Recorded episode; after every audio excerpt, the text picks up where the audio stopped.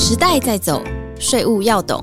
EY 税务轻松聊，剖析台湾最新税务法规，探索国际税务脉动。跟着 EY 税务轻松聊，轻轻松松掌握税务大小事。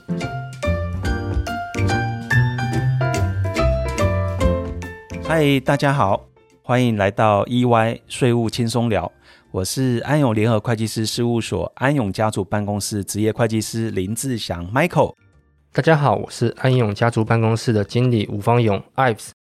今天我们想跟大家分享，在服务过程中常被询问到一个问题，就是我该如何做资产传承？但是其实如何做资产传承这个问题，是一个非常广泛的议题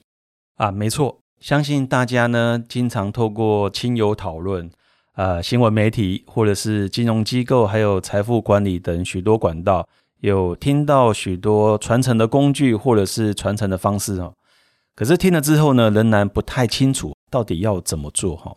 那其实我觉得呢，如果我们讨论到这个资产的传承呢，大家应该要在心里面呢，先问自己一个问题：什么样的资产呢，对你来说呢，它是一个核心的资产？而你必须呢要去处理它。好，那接下来的话呢，你应该要再去思考，就是说，那我要用什么样的工具呢来处理这个核心资产？那我希望能够达到的目的呢又是什么？那当你思考过这些问题之后呢，你的心里面呢会比较清楚，有一个轮廓。诶，那我应该要来如何做这样的一个资产的一个传承？那这边呢，我也要再提醒各位听众，就是说，千万不要呢直接拿别人的传承的方式啊去 copy 哈，因为其实每一个案例其实都有它不同的地方。那我想呢，今天我就跟 Apps 啊啊，我们来针对家族企业经常看到的两大主要资产，一个是家族企业的股权，另外呢一个是不动产。那我们就来聊聊呢，传承的时候呢，啊，应该要从哪些面向啊来思考，好做这个抉择跟取舍。好的，首先，既然我们是安永家族办公室，那不免俗的就要先讲到家族企业股权的传承。首先想请问 Michael，从您的角度来看，一个家族企业传承的一个核心的要件是什么呢？好，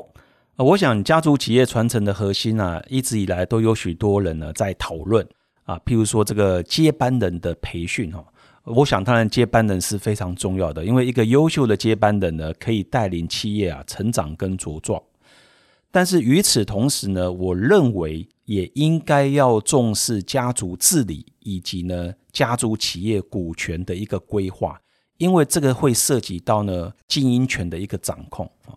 那什么叫做家族治理呢？事实上，家族治理啊，它是透过特定的机制。跟这个规则啊，以及家族治理的机构，将家族的愿景，还有呢这个家族的价值观呢，来把它形式化、法制化，那让家族呢可以凝聚共识，并且调和呢可能会发生的冲突哈。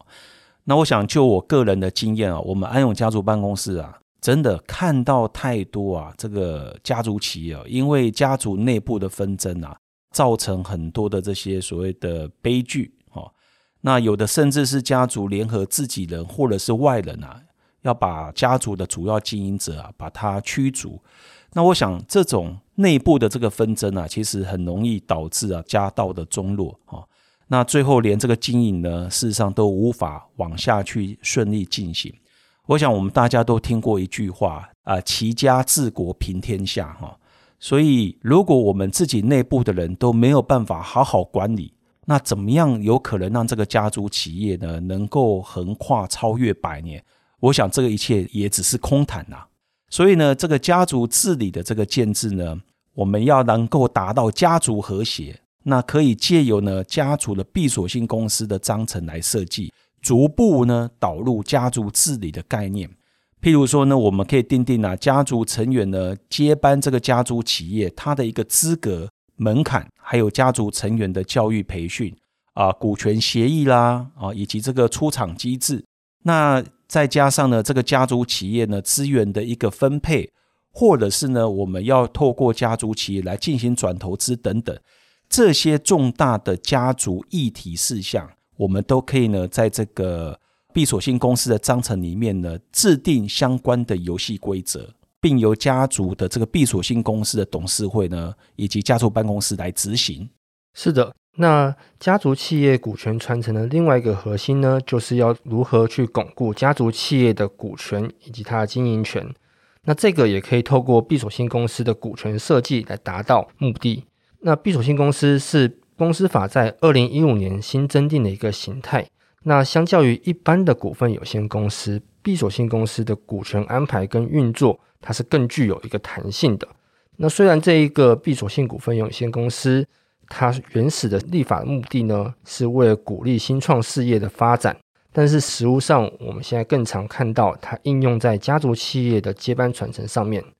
在巩固家族股权的这个部分呢，闭锁性公司可以透过限制股东转让股份的一个方式，有效的避免家族企业的股份流落到外人的手中。更进一步，它可以透过受让价格的定定，或是受让对象的定定。例如说，受让价格它必须以会计师签证财报的净值来去定定，而对象。以这个股东现有的直系血亲来去做限制，可以有效的预防家族未来的一个纷争产生。另一方面，如果企业主他想要以和为贵出发，对于股权传承他想要平分给他的后代，那这个也是常常看到一个现象。但是以平均分配这个方式呢，对于未来的接班人，他在经营权上有可能会造成挚爱难行的一种现象。那闭锁性股份有限公司的特别股，透过一个发行复数表决权，或是当选一定名额董事跟监察人，或者是对特定事项有否决权的一个方式，它可以让未来的一个接班人，即便是在股权平分的一个情况下，也可以在股东会的表决以及选举上面占有一个绝对的优势。好，谢谢艾布斯的这个说明哈。呃，我想这个在我们安永家族办公室啊，过往的经验上，我们常常遇到呢，家族企业股权的传承呢，呃，无法成功的这样的一个家族，其实我们都会建议啊，这些家族呢，其实可以思考运用闭锁性公司来进行这个家族治理机制的一个建制啊，那么透过集中呢这个家族企业的股权，其实可以啊避免。后面的这个家族纷争的一个发生，哈，那我想透过这样的一个超前部署，那其实呢更能够顺利协助家族企业啊这个基业长青，哈。但是呢，闭锁性公司呢目前呢它也有一些限制，譬如说我们实务上经常提到的股东的人数啊有上限，好不得超过五十人。那闭锁性公司呢，它也不能够啊进行公开发行。不过这边呢，我要特别提出来。虽然有这些限制呢，不过这些限制其实我个人觉得都是可以克服哦。譬如说这个股东人数啊，不得超过五十人哦。呃，常常有客户会问我说：“诶，这个林会计师啊，你觉得这个会发生吗？”呃，我的回答通常说有这个可能性，不过这个几率其实很低啦。为什么？因为现在台湾这个少子化非常的严重。那如果真的有发生人数呢，快要超过五十人，其实呢，这边的股东人数啊，指的是个人。或者是法人都可以哈。如果真的会超过的话，其实我们可以把超过的这些人数啊整并成一个法人，所以这个也是可以克服的啊。那另外不得公开发行，其实我们常常实务上也会看到，包含我在我们自己的案例上，其实我们有些客户他本身就是上市贵公司哈，但是他也希望能够透过闭锁性公司来做这样的一个股权的一个规划跟运用。那就如我们刚刚所讲的，上市贵公司它本身就已经是公开发行公司，你不能够把它变成是闭锁性哦。所以我们的做法呢，就会在这个家族的成员跟这个上市贵公司之间呢，用以股作价的方式呢，来成立一个闭锁性的家族控股公司，好，那来持有这个上市贵公司。所以这些其实我们刚刚提到的这个限制，都可以透过专家的协助啊来克服。好那当然，我这边我要再进一步提出来，就是说，呃，如果实物上我们要透过这种所谓的以股作价的方式啊，来成立家族闭锁性的控股公司，那这边要特别注意到哈，就是因为我们在二零二一年的时候呢，我们的所得税法有做过这个修法。那现在呢，个人交易啊，未上市贵公司的股票呢，必须要纳入到基本所得额计算百分之二十的啊所得基本税额。好，那虽然不一定呢，真的会发生这个应纳税额，但是我会强烈的建议啊，因为这样的一个规划过程里面有很多的细节必须要去思考到，那我会建议一定要在事前咨询专家的一个意见。哦，我们安永家族办公室非常乐意来协助各位听众。好，那对股权传承这一块，刚刚讲到有一种平分的方式，那我们也有看过有一些企业主，他是直接把大多数的股权都分给一个单一的接班人，那这样子是可以明确的巩固这位接班人的一个地位。但是呢，我们也会建议企业主针对于这些没有接班的家族成员，或者说没有呃领受到股权的这些家族成员们，用其他的资产来做一个补足。无论是透过信托的方式、保险金方式，或者是甚至不动产的方式去做传承，以维系家族成员之间的一个和睦。那同时也可以避免一些特留份的问题。那至于保险的一个传承呢，我们之前的 podcast 有提过相关的议题，呃，不妨有兴趣的听众可以找时间去回顾一下。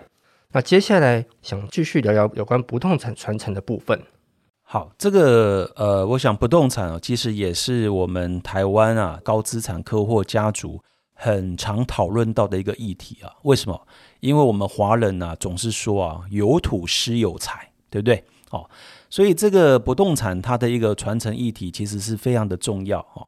不过我觉得呢，这边也必须要从这个不动产持有者的一个角度啊来思考。譬如说呢，从这个产权跟管理面来思考。不动产呢，它是由个人来持有，那可能因为呢赠与啊均分给后代，或者是呢继承分割而造成啊这个产权细分。当不动产由数个个人呐所有权人共同来持有的时候，那对于如何使用呢，后续的管理啊，难免会发生意见不同的一个情况。那如果这个所有权人之间呢啊这个各执己见。那可能往往无法哈达成这个共识，因此呢，不动产的这个继承分割啊，建议考虑呢个别的这个标的呢由单一的继承人来持有。那我想呢，呃，事先做好这样的一个妥善的一个规划，我觉得可以避免啊后面的一些家族的纷争。好，那如果大家呢坚持要共同持有，那我觉得呢这边不妨来思考啊，透过这个法人，好，这边指的比如说公司。啊，来持有这个不动产，那么继承人的话呢，则是持有呢这个公司的一个股权。那么未来如何使用这个不动产，在管理啊处分上，就可以按照公司的董事会啊他的决议来执行。好，那甚至这边的话呢，我觉得各位听众也可以啊思考。将这个持有不动产的公司啊，把它设立为闭锁性公司。好，我们刚刚有提到闭锁性公司，它有这方面的一些优点。哈，可以透过这个章程的设计来落实啊家族治理，还有一个股权的一些啊限制跟规划。所以运用到这些特点的话呢，其实也可以强化家族呢企业对于这个不动产管理的一个力道。好，不过这边也要另外啊再提醒各位听众哈。如果我们是透过呢公司来持有不动产的话呢，要特别的注意哦，哦，因为呢，在去年七月一号的时候啊，这个我们的政府啊又修法了，哈，通过了房地合一税的二点零，哈，那如果未来要转让公司的股权的话呢，就必须要去评估啊，这个会不会呢？你处分股权啊，会变成是视同处分不动产这样的一个情况，哈。那不过我这边我可以先针对这个不动产的一个传承啊，先做一个小结哈。也就是说，其实很多的客户呢会常常问我说：“哎，Michael 啊，请教一下，到底我这个不动产应该要由法人，好，也就是公司来持有，还是我个人来持有？”哦，这个是我在实务上哦，每次跟客户开会都会被问到的这个问题。我想这个没有标准的答案，但是我这边可以给各位听众啊几个大方向去思考一下啊。如果这一个不动产，它是会由这一个家族企业来使用的哦。什么叫家族企业来使用？譬如说，这个不动产它本身呢，是我们在做生产使用的工厂，或者是呢，我们的这个所谓的办公室、办公大楼。那这个因为是家族企业本身在使用的，我个人觉得它应该要由法人，也就是这个企业来持有，不适合由个人来持有。哦，因为这个会产生很多后续的纷争。到时候如果变是个人来持有的话，这些个人不让公司来使用这些不动产，哇，那这家公司呢要如何继续经营下去？哦，或者是说呢，这个不动产我们是希望能够把它变成是一个对外长期出租的一个商业不动产，比如说商业大楼啊，或者是物流仓库等等。那其实这个都应该比较适合由法人来持有，不适合由个人来持有。哈，那我想这边呢，我先给大家一个大方向去做一个思考。没想到，这买卖不动产也是有这么多的学问。那也在特别提醒各位听众，如果你的家族企业真的有持有不动产的话，必须要提前去评估，它是不是真的有可能会落入房地合一税的范围，因为这个是常常有可能会导致呃漏税加罚的一个情况。这个艾尔斯讲的没有错哈，而且呢，不止如此，如果看到这些新闻啊，或是看到一些报章杂志啊。啊，我想大家都有注意到，其实政府现在呢，对于这个打房呢力道事实上是非常的强劲哈，因为不希望这个投资客啊去炒房，所以我们这个财政部啊，在今年的五月二十六号呢，它有发布一个解释令啊，哦，去说明过去这个有关于啊预售屋啊购屋的这个预约单交易，也就是我们实务上所俗称的红单交易啊。在二零二一年啊七月一号修法后，课税规定有提到，因为红单呢是基于啊预售屋的买卖关系而成立的契约行为，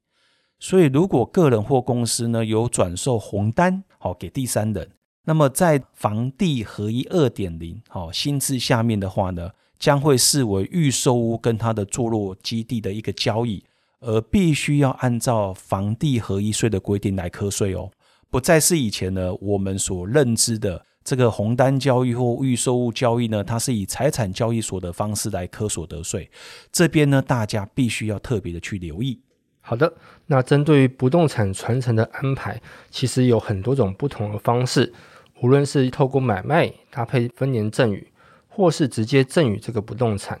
亦或者说我们就想说死后由后续的继承来继承，这几种常见的移转方式。其实，在税务上都是有不同的一个情况产生。首先，如果是以买卖的方式传承，必须要特别注意的是，承接的子女一定要有足够的资金来去做买卖，否则在实务上会被认同为是一个赠与的一个方式去课税。所以建议，呃，如果要传承不动产的一个父母呢，可以善用每年两百四十四万的一个赠与免税额，逐步分年的赠与这个子女购物资金。等到资金足够之后呢，再由子女去做一个买卖。这样的规划方式虽然说这个时间会拉的比较长，而且比较麻烦，但它有一个好处是，未来如果子女想要处分这个不动产，它的成本就会变成以他当时购物的这个交易价格来去做计算，可以有效的降低子女的这个课税所得额。那如果说想要加速这个传承规划，更可以去运用夫妻间赠与免税额。再透过夫妻同时赠与子女这个方式来去加速资金的赠与，亦或者是可以透过在可以承担的税负成本内，例如百分之十以内的税率去做一个超额赠与资金，以缩短整体的时程。那如果这一个不动产它是想做一个简便的处理，也可以透过一次性的方式来去做一个赠与。赠与税的这个课税价格呢，就是以土地的公告现值以及房屋的评定现值来去做一个认定。那在移转的时候，赠与税的税负成本大多是可以接受的。但是因为这个价格呢，在赠与的时候，对未来的子女而言，它取得成本是比较低的。如果未来子女以高价售出这一个不动产的时候，将可能会有巨额的所得税税负。所以建议，如果未来取得的目的，呃，是以交易为目的，不是作为自用的话呢，就不建议用这种方式来去做传承。那最后，如果要透过继承的方式来去做传承，它的免税额跟扣除额是相对的比较高的，在税负上有可能会有最有利的情况。但是要特别注意的是，如果子女他没有足够的现金来缴这个遗产税。那也会出现一个情况，就是未来的子女可能要去变卖他的祖产或是这个遗产来去缴这个遗产税。所以呢，在资产传承的一个规划上面，保留一定现金的水位或是一个可以容易变价的资产是有必要性的。无论是刚刚提到一个预留税源，或者是照顾家人后续生活所需，或者是用于继承人之间应继分或是特留份上面的一个议题，都是可以大有用途。好，我们刚刚啊聊了这么多哈，那我想最后呢，我来帮大家抓一下重点哈，有关于这个家族企业股权以及不动产啊传承上的一个啊思考面向哈。那首先呢是这个家族企业股权的传承呢，我们应该要先思考如何呢趁这个传承接班之际啊，那来建立啊完善的家族治理的一个机制。那尤其是我们刚刚所讲的，透过闭锁性公司啊来集中股权，避免外流啊，而且呢导入这个家族治理的一个机制，我想这是一个台湾未来家族企业都应该要思考的一个做法。那第二个部分呢，就是在不动产的一个传承上，那么用继承的方式来传承呢，固然是税负上呢比较低的一个成本的做法，但是也应该要思考到我刚刚所提到的，如果是透过继承的话，那表示这个不动产呢就是由个人来持有，那这样的一个不动产到底适不适合由个人来持有？它后续会不会引发一些所谓管理上的一些问题？哦，我想这个都是事先我们要先做好的一个妥善的一个规划。那我想这个时间啊过得这个非常的快哈。最后呢，谢谢大家今天的收听，那我们下周一再见喽，拜拜。